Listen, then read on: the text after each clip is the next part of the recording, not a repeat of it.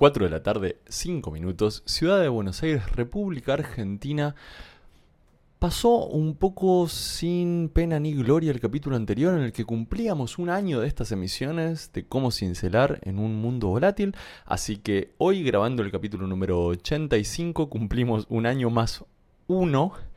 Y hoy vamos a comenzar con una serie que para mí es una serie súper importante, que es El Camino de la Épica y cómo eso nos puede ayudar a nosotros a comunicar y armar nuestro proyecto y nuestro proceso de innovación.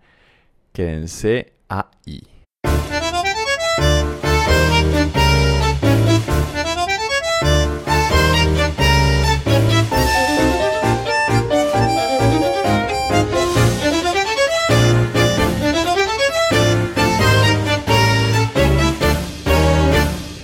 Tardé un poco en, iniciar esta serie de la épica que va a tener eh, cuatro o cinco capítulos, todavía no tengo decidido, pero este es el primero sin lugar a duda, porque un poco estaba, digamos, guardando el tema, un tema que para mí es muy importante en mi carrera profesional y en, lo que he podido agregar valor a otros a lo largo de este tiempo, es, para, que se den una idea, la estructura de la épica a la hora de la comunicación eh, es, mi artículo más leído en, mi blog, em, pero para, para, darles una idea, como para que no se queden como, ah, sí, tipo, tiene dos lecturas más que el otro. No, el capítulo de la épica solo es tres veces la suma de todos los otros artículos. Entonces, bueno, nada, quería em, saborear y darme el tiempo para, para tratarlo acá en, el podcast y, bueno, siempre se me hizo que tenía que esperar que pase un año. Cuando me di cuenta que ya había pasado el año, decidí adelantar los temas y traer la épica a este, a este momento, que comenzamos hoy en una serie de cuatro o cinco capítulos en las que vamos a hablar acerca de la épica, de la estructura comunicacional de la épica y de cómo eso nos ayuda a quienes queremos agregar valor, a quienes queremos emprender, a quienes queremos innovar en este mundo de mucha volatilidad que, nos toca vivir. Y la épica, si uno lee de, internet, la definición de Wikipedia, es que es quien sabe todo y siempre tiene razón, es primero, antes que nada, un, un, género narrativo, ¿no? La épica por antonomasia, por lo menos en mi vida, ha sido siempre la historia de, Ulises en la Ilíada y la Odisea. Suele tener que ver con una cuestión legendaria, suele tener que ver con poner en blanco sobre negro lo que está en el humor de, la gente. Y esto em, tiene mucho valor a la hora de relacionarnos con otros emprendedores, con otros innovadores, con los medios de comunicación y ciertamente con los clientes, que la épica les es una, una forma bastante común de, comunicación. La épica en términos literarios, digamos, no, no, nos va a interesar tanto, nos va a interesar más que nada su, su estructura y nos va a interesar mucho la filosofía de quienes participan de la épica, de las ideas que tienen los personajes de la épica. Digo esto obviamente entendiendo que bajo ningún punto de vista pretendo... A ver, la, épica es una estructura eh, en algún punto dura que no tiene por qué tomar nuestra atención, salvo porque hay algunos elementos del desarrollo de la épica quiénes son los que participan, con quiénes se relacionan, de qué manera se relacionan, qué elementos ayudan a la transferencia de valor en esas relaciones, que a nosotros, los emprendedores, los innovadores, quienes queremos agregar valor, nos pueden ayudar y nos pueden ayudar un montón. El punto es, en, toda épica, y esto acá no hay excepción, hay siempre un líder, digamos, un, capitán del barco, un aventurero. Yo le digo aventurero cuando, cuando trabajo esto con, con mis clientes, yo al protagonista de la épica le digo el aventurero. Y ese aventurero, las más de las veces, yo diría 99 de cada 100 veces, es una persona. Y a veces no. a veces es un producto, a veces es una idea, a veces es una marca que se abre paso, una historia que, que se abre paso en el camino de la épica.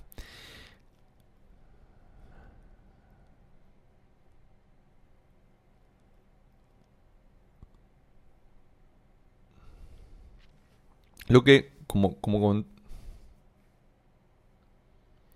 lo que nos va a interesar, como comentaba al principio, no tiene tanto que ver con la materialidad literaria de la épica, sino con cómo está construida.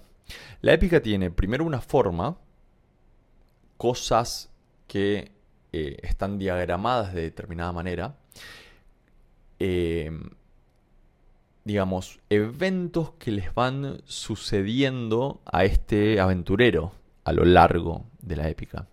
La épica además tiene un montón de semiótica, símbolos que van apareciendo a lo largo de la, de la historia, vamos a ponerlo de esa manera, a lo largo de la historia van apareciendo diferentes símbolos que tienen diferentes usos.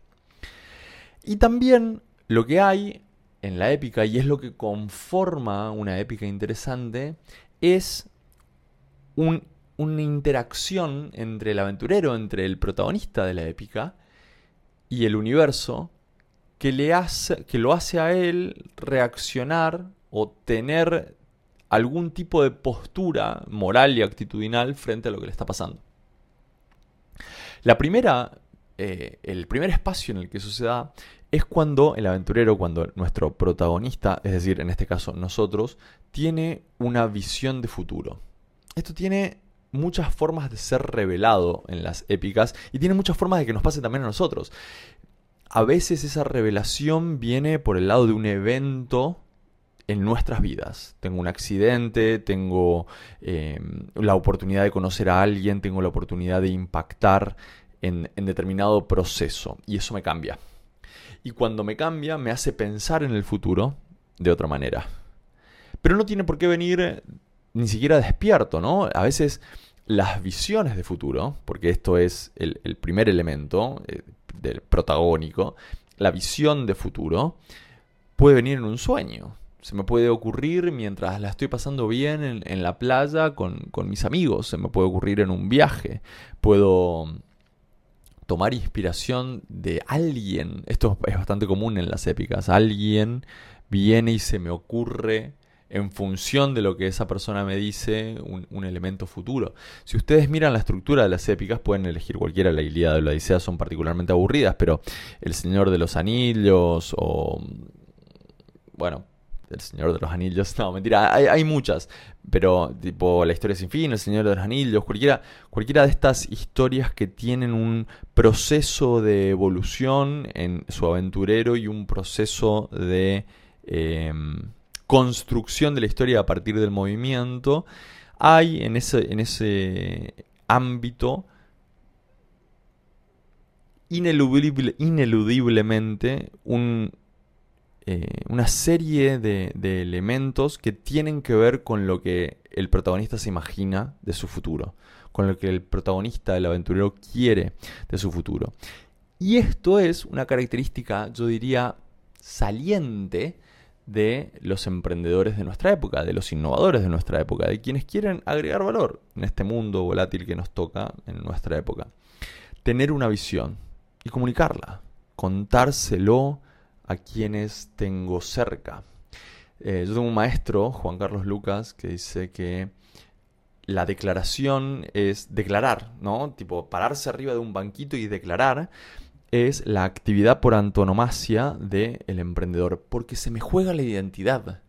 Cuando yo digo yo voy a ir a tirar este anillo a las fauces de la tierra, ¿no? Voy a ir hasta Mordor a tirar este, este anillo en las fauces de la tierra. Estoy poniendo en juego mi identidad.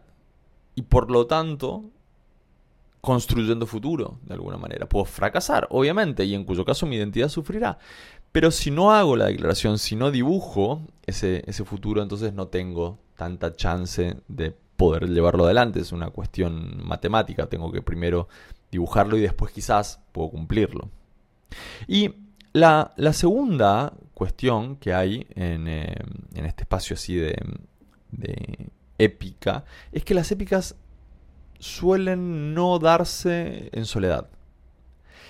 El héroe épico, el aventurero, suele tener compañeros. A veces uno, Quijote, a veces seis, el The Fellowship of the Ring, y a veces compañeros que van mutando a lo largo del camino dependiendo de cuán larga sea la épica. Y a esos compañeros, a esos, a esos digamos, coprotagonistas de la historia, que a veces terminan teniendo un rol más que eh, relevante y definitorio en nuestra épica, nosotros necesitamos hacerles una promesa. Nosotros no es que necesitemos hacerles una promesa, es que la promesa es necesaria para que la épica se desarrolle. La promesa no tiene que ser una promesa de ganancia personal. No, eso no es necesario. Hay algunos casos en donde la épica no funciona si no hay una ganancia, una, promesa de ganancia personal, ¿no? Eh, pienso en, Aquiles eh, desembarcando en las playas de Troya, y por lo menos en la película, que ahora no me acuerdo el, texto del libro efectivamente, pero por lo menos en la película, prometiendo inmortalidad a todos quienes se desarrollaran bien en la batalla. Es una promesa, una promesa de inmortalidad. Es una épica corta, porque si desembarcamos y nos morimos, ahí termina la épica. Digo, si, si no tenemos éxito en, nuestra, nuestra invasión. Pero hay una promesa.